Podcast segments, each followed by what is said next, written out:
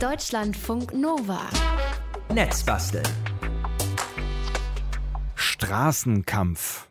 Die Stimmung sei hochaggressiv. So beschreiben Radfahrerinnen und Radfahrer die Situation auf Berlins Straßen. Das ist bei einer Umfrage vor einiger Zeit vom Berliner Tagesspiegel rausgekommen.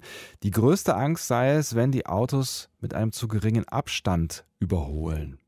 Weil das die Polizei aber gar nicht messen kann, wollen Forscherinnen und Forscher es mit genauen Zahlen belegen und brauchen unsere Hilfe. Oder erstmal die von Moritz Metz, unserem Netzbastler. Moin Moritz. Hallo Sebastian, nicht nur von mir, sondern von vielen anderen Leuten ähm, auch. Oh, und du bist schon mit deinem Rad unterwegs. Wir bauen nämlich heute einen Open Bike Sensor. Was ist denn das für ein Gerät? Ja, also das Gerät ist dafür da, um zu messen, in welchem Abstand Autofahrende mich überholen und auch wann und wo mit GPS und so weiter. Mhm. Und das Ding lädt dann die Ergebnisse anonymisiert ins Netz. Und wenn man das sich anguckt, das hier an meinem Rad montiert, das gerade unter einem Apfelbaum lehnt, an einem Apfelbaum lehnt, ähm, das ist so ein nicht ganz rechteckiges Plastikkästchen in der Größe etwa. Ich habe echt lange überlegt, wie, was man da für eine Metapher finden kann. In der Größe eines zusammengerollten Eichhörnchens, dachte ich mir. Das ist ein schönes Bild dafür. ja, wer hat diese Größe nicht parat ähm, sofort, klar.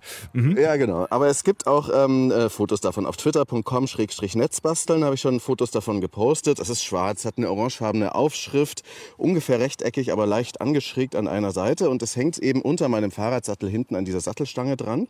Und es misst sehr oft pro Sekunde über Ultraschall die Entfernungen nach links und auch vor allem ähm, nee, und auch nach rechts. Mhm. Links ist natürlich wichtiger, weil da wird man überholt, weil, und dann kann man erkennen, mit welchem Abstand man überholt wurde. Mhm. Und diesen Sensor habe ich die letzte Woche zusammengebaut, der kam als Bausatz. Okay, das heißt, ähm, du musst es ordentlich äh, basteln. Wer hat denn diesen Bausatz äh, und die Sensoren entworfen? Den hat der Zweirad Stuttgart im, äh, entworfen, also eine Gruppe von AlltagsradlerInnen, die sich ein alternatives Radforum nennen und eben hier dieses Citizen Science Projekt machen, Open mhm. Bike Sensor, mit dem wollen sie das Radfahren sicherer machen, wissenschaftlich überprüfen und diese Daten, die der Sensor misst, also Abstände, Geodaten, Uhrzeiten und so weiter, die können dann anonymisiert auf deren Server geladen werden und dann später ausgewertet werden von Forschern, von Initiativen, auch von Kommunen und von Usern selbst natürlich. Und das ist eine sehr, sehr umtriebige, eifrige, nette Community dort. Mhm. Und ähnlich wie in einem Forum haben die so einen Slack-Chat eingerichtet, eingerichtet mit verschiedenen Kanälen für Forschung, Elektronik, allgemeine Sammelbestellungen und so weiter. Ganz hilfsbereite Stimmung dort.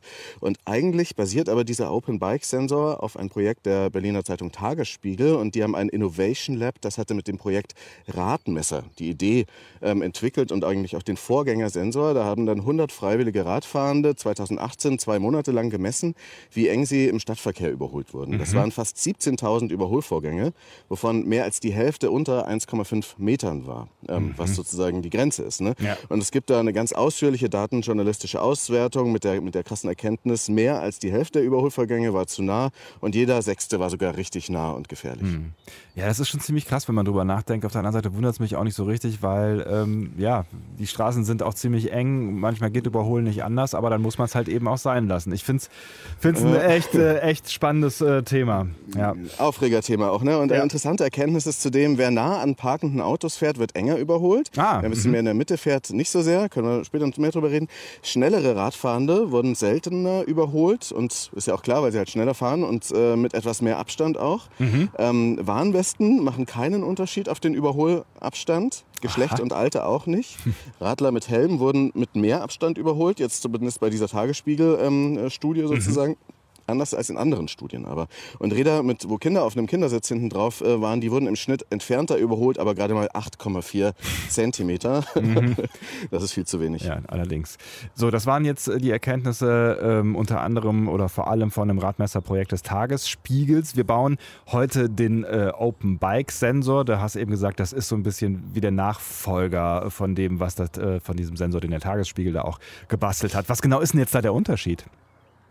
Das ist heftig weiterentwickelt worden. Also anstatt eines Smartphones, mit dem dieser Tagesspiegelsensor noch verbunden war mhm. und der dann auch den GPS-Teil und das Speichern und Übermitteln der Daten übernommen hat, was ja Sinn macht, passiert hier alles auf dem äh, einen Gerät, was eben so groß ist wie ein zusammengerolltes Eichhörnchen.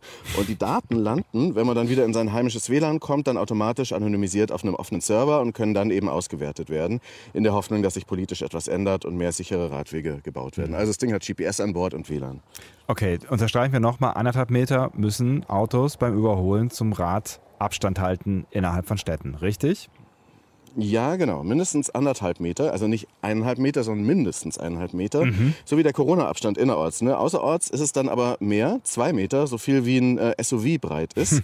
ähm, und Personen mit Kindern auf dem Fahrrad sind immer mit zwei Meter Abstand zu überholen. Mhm. Und das ist mehr als bei Autos. Ähm, aber es liegt daran, dass Radfahrende eben so pendeln können, dass man nicht genau weiß, wie die sich in welche Richtung bewegen. Und wer das nicht einhält, der bekommt 30 Euro Verwarnungsgeld. Mhm. Und bei einer Gefährdung, wenn die vorliegt, was man aber erstmal nachweisen muss natürlich, ähm, 80 Euro und auch einen Flensburg-Punkt. Aber mhm. wie gesagt, ist schwierig nachzuweisen, so eine Gefährdung.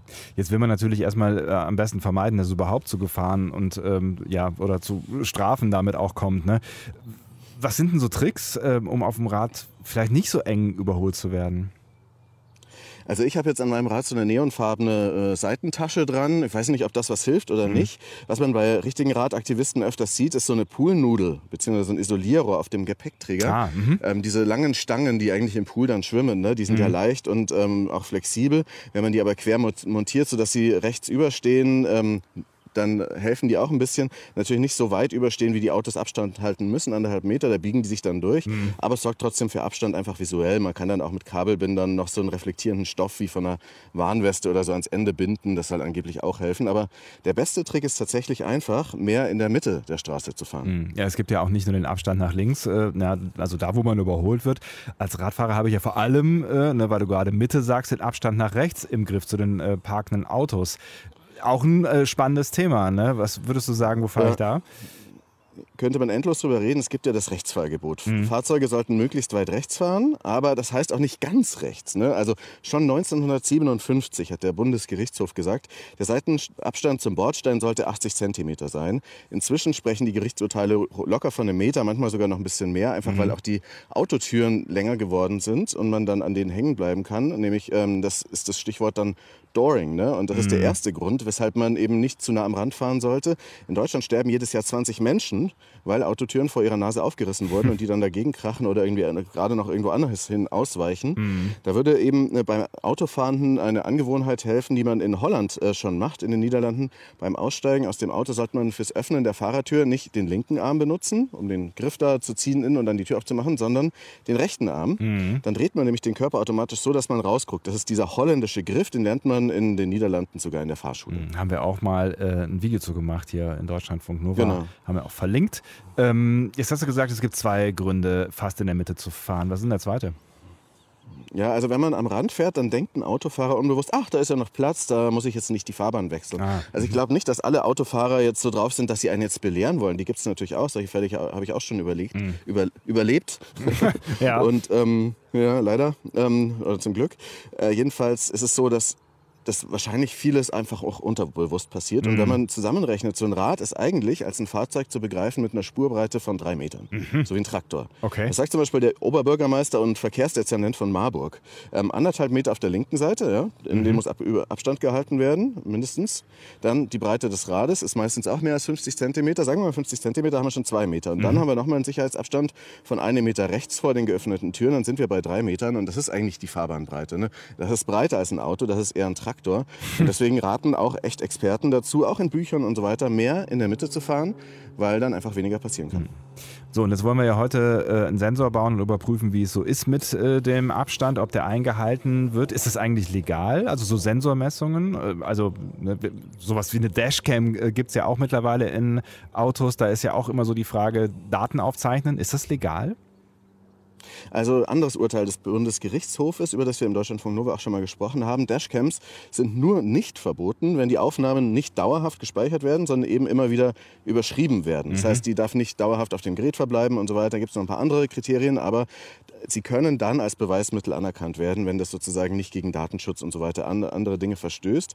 Wichtiger aber als so eine Dashcam ist nach dem, falls man einen Unfall baut, kann man auch nicht oft genug sagen, nochmal äh, Personalien aufnehmen, fotografieren, den Krankenwagen rufen, auch wenn es vielleicht nicht so dolle wehtut, weil man ist ja total unter Adrenalinschock. Und das Wichtigste ist aber, Zeugen zu suchen. Mhm. Ähm, die äh, sind nämlich sonst wieder irgendwie weiter und man hat nicht deren Telefonnummer. Das ist ganz wichtig. Und der Sensor ist jetzt äh, nicht dafür so gut geeignet, um bei einem Unfall das nachzuweisen, denke ich mal, vielleicht schon. Der ist vor allem für die Wissenschaft, damit es langfristig sicherer wird. Netzbastler Moritz Metz ist mit dem Open Bike Sensor unterwegs. Ähm, bevor wir ihn dann gleich mal im Einsatz versuchen zu testen, erzähl mal, ähm, also ich habe auf Netzbasteln schon das ein oder andere Bild gesehen. Ähm, das waren ganz schön viele Kleinteile. Wie ist so der Zusammenbau dieses Bausatzes äh, gewesen?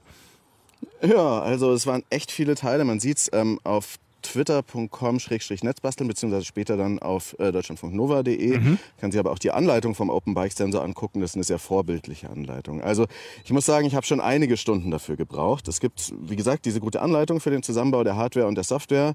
Eigentlich könnten es, sind es ein bisschen zwei. Das könnte vielleicht noch klarer miteinander verknüpft werden, aber es ist alles sehr leicht zu machen, wenn man einen Workshop belegt, wo vielleicht Leute dabei sind, die das schon mal ähm, gemacht haben und die einem zeigen, wie es geht.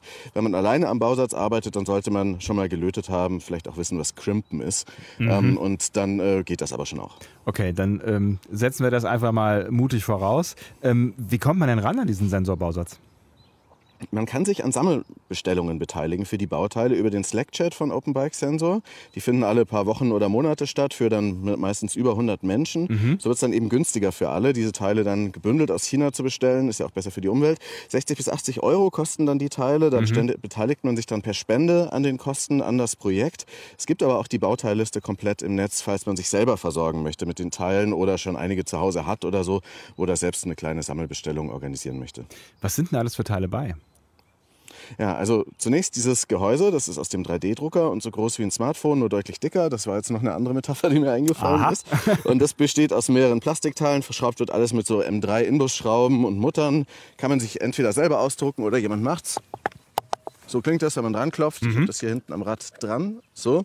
Das ist auch so schön zum Aufschieben gemacht. Das heißt, man kann diesen Sensor dann auch mit nach oben nehmen, wenn man das Rad irgendwo im Hof unten abstellt. Mhm. Mein Gehäuse ist schick in zwei Farben 3D gedruckt, schwarz und orange. Mhm. Und da kommt dann halt vor allem die Hauptplatine rein. Das Board, auf dem all diese anderen Bauteile festgelötet werden. Und das ist vielleicht ein bisschen kleiner äh, oder so groß wie eine Kreditkarte. Das ist Teil des Bausatzes, äh, kann man sich auch selber herstellen für ein paar Euro. So eine Platine mit lauter so Löcherchen, wo man dann Sachen reinsteckt und festlötet. Mhm. Ähm, dann kommen da so Bauteile drauf wie Steckleisten, Widerstände, Kondensatoren, eine Drahtbrücke und solche Sachen. Und dann macht man aber auch eine andere Platine drauf mit der Ladeelektronik, weil es ist ja auch ein Akku mit bei, so ein runder Lion-Akku, der ein bisschen dicker ist als so eine normale AA-Batterie. Mhm. Und ähm, der muss aber eine eigene Ladeelektronik haben und die dann mit USB-C angeschlossen wird. Dann gibt es noch einen Spannungswandler, der dann stabile 3,3 Volt macht für das ganze Ding. Dann gibt es das Herzen des Ganzen. Das ist ein ESP32-Chip aufgesteckt, so ein Minicomputer, der eben dann WLAN und auch Bluetooth an Bord hat mhm. und der die Daten, die dann von den Ultraschallsensoren reinkommen, ähm, erfasst. Die beiden sitzen an den Seiten des Gehäuses, sind ja zwei Sensoren für rechts und für links. Mhm. Das Gehäuse hängt unter dem Sattel. Und dann braucht es aber nochmal so Sensor-Zusatzboards, die auf der Hauptplatine eingelötet werden für diese ähm, Ultraschallsensoren. Und dann gibt es am Lenker noch eine Bedieneinheit. Das ist so ein kleines sogenanntes OLED-Display. Und äh, dann ist da auch noch ein kleiner Tasterknopf. Das Display zeigt am Anfang an Open Bike Sensor, welche Firmware drauf ist und so weiter. Und mhm. dann aber, wenn man fährt, wenn ein GPS-Signal da ist und so weiter, in welchem Abstand man überholt wurde. Dieses Display macht mir ehrlich gesagt Probleme. Das mhm. schaltet sich nämlich nicht immer an. Das ist ganz komisch. Vorhin ging es, jetzt geht es gerade wieder nicht. Also ich schalte das Ding gerade permanent an und aus, während wir hier live äh, senden. naja, äh, mal gucken, ob es gleich klappt. Und den Taster drückt man, ähm, der da noch dran ist, um den Überholvorgang, der gerade stattgefunden hat, dann abzuspeichern ah. und auch um das Ding zu bedienen. Mhm. Okay, also eine ganze Menge Zeug kann man schon mal festhalten. Also wirklich jede Menge Hardware. Ähm, wie war es denn dann mit dem Zusammenbau? Also es gab erst einen Kurzschluss, weil ich an einer Stelle etwas zu viel Lötzinn äh, hingemacht hatte. Und mhm. das ist aber jetzt die Stelle, wo das leicht passieren kann, ist in der neuesten Revision dieses Boardes ähm, mittlerweile behoben. Diese Anfälligkeit gibt es nicht mehr. Ich habe aber auch ein bisschen was dabei gelernt natürlich. Mhm. Ähm, dann ähm, gab es ein Problem mit dem Crimpen der Kabel ähm, und das ist eben genau das mit diesen Display-Dings. Ne? Also Crimpen ist ja so eine Kunst, die man erstmal lernen muss. Da mhm. muss man mit so einer speziellen Zange so Metallköpfchen für Kabel zusammendrücken und schiebt die dann in so einen Plastikstecker äh, rein, wo sie dann festgeklipst sind. Und dann kann man sie auf dem Board ähm, dann äh, an einem Gegenstück sozusagen feststecken. Mhm. Und das Display war eben anfällig. Also ich habe dann auf das Kabel gekürzt und alles nochmal neu gecrimpt und so weiter. Ich hatte aber auch erst die falsche Zange ähm, zum Crimpen, die war ein bisschen zu breit. Und dann hat mir mein Bruder seine Zange geliehen, vielen Dank dafür. Dann war es auch so, dass das GPS-Signal nicht direkt kam. Ähm, das ist offenbar ein gängiges Problem, mit dem das Projekt zu kämpfen hat, mhm. weil manchmal auch einfach defekte GPS-Sensoren ähm, aus China geliefert werden. Mhm. Ähm, da müsste man vielleicht noch ein besseres Qualitätsmanagement bei dem Hersteller oder so einführen. Ähm, auf jeden Fall ist das ein Problem, mit dem man dann auch manchmal zu kämpfen hat. Und es ist eben nicht so, dass dieser Sensor so wie ein gekauftes Gerät immer perfekt funktioniert. Mhm. Aber irgendwann war er dann zusammengebaut und ich bin ziemlich stolz und auch die Messung der Abstände funktioniert. Ich habe ein Testvideo gemacht gestern ähm, Abend äh, auf der Stelle, wo ich gleich auch nochmal fahren will, hier an der Bundesstraße 2 in Brandenburg. Das lade ich gleich bei twitter.com Netzbasteln hoch. Aber wir können es dann natürlich auch gleich probieren. Ähm, es macht ziemlich Spaß, so davon ähm, damit rumzufahren. Okay, das klingt auf jeden Fall nach einer ganzen Menge Arbeit und nach einem ziemlichen Abenteuer, was du da hinter dir hast. Also auch von mir herzlichen Glückwunsch, dass du das überstanden hast. Ähm, jetzt hast du eben gesagt, äh, Ultraschallsensoren. Das heißt, die Messung des Abstandes funktioniert mit Ultraschall, ne? Genau, das ist so ähnlich wie Fledermäuse das auch machen, von denen wir neulich im Netzbastel mal gesprochen haben. Ähm, Ultraschall, äh, dieser Sensor strahlt für ein für den Menschen unhörbares Geräusch aus, so Impulse, die haben, glaube ich, 40 Kilohertz, also sehr, sehr hoch. Ne? Und das erfasst dann äh, die Zeit, dieser Sensor, bis diese Reflexionen des Geräusches wieder dann zurückkommen. Da ist also quasi ein kleiner Lautsprecher, ein Mikrofon drin. So ganz wird es nicht sein, aber so im Prinzip kann man sich das so vorstellen. Dieser Sensor ist auch wasserdicht. Ähm, der misst alles ab 25 Zentimetern bis 4,5 Meter. Auf einen Zentimeter genau ungefähr. Das sind ähnliche Sensoren, wie sie auch in so Auto-Einparkhilfen äh, stecken. Und apropos Auto, also der, man muss das dann auch noch ein bisschen kalibrieren ne? und der, oder beziehungsweise einstellen, wie breit das Fahrrad ist. Und der rechtlich zulässige anderthalb Meter Mindestabstand, der wird gemessen vom äußersten Fahrzeugabstand zum äußersten Fahrzeugabstand. Also letztlich von der Breite meines Lenkers bis zur Autokarosserie. Ah, okay. Und äh, dann, äh, beziehungsweise, also so wird er technisch gemessen, aber dann gibt es ja noch den Außenspiegel. Den misst der Sensor dann an der Stelle nicht mit. Und deswegen muss man dann eigentlich noch mal ein paar Zentimeter abziehen in den Einstellungen für den Auto, Auto, Außenspiegel. Wenn du gerade schon bei den Einstellungen bist, ähm, über Software haben wir jetzt noch nicht gesprochen. Ähm, was für eine Software brauchst du dafür? Also die Bedienung des Sensoren geht über den Browser. Da kann man dann sozusagen den Sensor anschalten und dann, äh, wenn er im WLAN ist, dann kann man auch darauf zugreifen, gerade wenn man vorher noch auf den Knopf lange gedrückt hat. Mhm. Hat der WLAN dieser Minicomputer und der Code jetzt, der auf dem E ESP32 Minicomputer läuft, die Software, das ist ziemlich aufwendiger Programmiercode, auch schon sehr optimiert auf Speicherbedarf und so. Ähm, der ist ein bisschen aufwendiger als so einfache Arduino-Programmchen, aber im Prinzip ähnlich. Den gibt es natürlich fertig, den muss man nicht programmieren, sondern kann man als binäre Datei runterladen und den flasht man dann per USB-Kabel am Anfang einmal drauf und dann macht der Sensor aber über WLAN, der richtet erst ein WLAN ein, kann man sich damit verbinden, dann sagt man die Verbindung äh, von seinem heimischen WLAN, den, das Passwort, dann geht das Ding ins Internet und kann die neueste Firmware runterladen oder drauf spielen und so weiter und die wird wirklich ziemlich oft aktualisiert und verbessert und es wird dann weitergearbeitet. Eben hast du gesagt, das Gerät äh, läuft mit Batterien, ähm, mit Akkus oder mit einem Akku. Wie lange hält der? Also das muss ich noch rausfinden. So lange war meine Testfahrt gestern nicht, aber bei Twitter hat mir ein sehr netter ähm, Aktivist gesagt, das hält locker einen Tag, kann man sagen, je nach Akku, den man verwendet. Man könnte das Ding auch am Ladendynamo aufladen, da bräuchte man dann aber nochmal so ein Ladegerät dafür. Und da würde ich gerne den Forumslader empfehlen, sich mal anzugucken, wenn man sowas sucht. Das ist auch so eine sehr, sehr gute Community-Entwicklung eines USB-Aufladegerätes für Nabendynamos. Gibt es auch als Bausatz. Würde ich eigentlich auch gerne mal machen. Das dann vielleicht beim nächsten Mal. Jetzt sind wir noch beim Open Bike Sensor und ähm, du hast gerade erzählt, wie du ihn zusammengebaut hast und dass es kein einfacher Weg war. Wir probieren das Ding gleich mal aus und hoffentlich funktioniert's. Fotos und Links Ja. gibt's äh, im Laufe des Tages auf deutschlandfunknova.de und einen kleinen Eindruck jetzt auch schon auf Twitter, twitter.com slash Netzbasteln und du kannst ja einfach schon mal ähm, dich auf dein Fahrrad schwingen, ne? Genau, ich mache jetzt ein paar Sachen. Ich lade jetzt das Video hoch bei Twitter Netzbasteln und dann schwinge ich mich auf ein, mein Fahrrad und fahre mal vor zur Bundesstraße 2 hier in Brandenburg und gucke, wie eng ich überholt werde. Ich bin gespannt. Bis gleich. Ich auch. Bis gleich. Deutschlandfunk Nova. Netzbasteln. Wir basteln heute einen Open Bike Sensor, der überprüfen soll, ob die Mindestabstände für das Überholen von Fahrrädern für Autos eingehalten werden. 1,5 Meter mindestens innerorts, außerorts sind es sogar 2 Meter. Der Moritz hat dieses Teil gebaut. Ho, und da wird schon überholt. Ja, hallo. Er ist gerade unterwegs. Ja, es ist ganz schön windig und laut. ich höre es. Ähm, Äh, ich weiß nicht, ob man mich überhaupt verstehen kann vor Windgeräuschen. ja, doch, das geht. Also ich würde sagen, denn? bisher es geht. Ja, es ist die Frage, ob du mich noch hörst. Ja, also ja, ich fahre hier auf der Bundesstraße B2. Das ist äh, in Brandenburg. Die durchzieht sich aber durch ganz Deutschland. Ah, da hat mich gerade einer überholt. Und an der Stelle gibt es keinen Fahrradweg, der benutzungspflichtig ist. Und deswegen darf man dann auf Bundesstraßen ähm, Fahrrad fahren. Darf man 80 fahren. Ich denke, die meisten fahren aber auch ein bisschen schneller. Mhm. Und jetzt ist hier Sonntag live ähm, halt so Wochenendverkehr unterwegs. Und ähm, hast du schon mal testen können? Also äh, kon konnte der Open Bike Sensor schon Abstände messen beim Auto? Ich weiß es nicht, weil das Display, das blöde Display, das ist gerade echt eine blöde Situation, das geht nicht an. das geht nicht ich weiß an. nicht, woran das liegt. An irgendwelchen Kriechströmen, esoterische Sachen, ich weiß es nicht genau.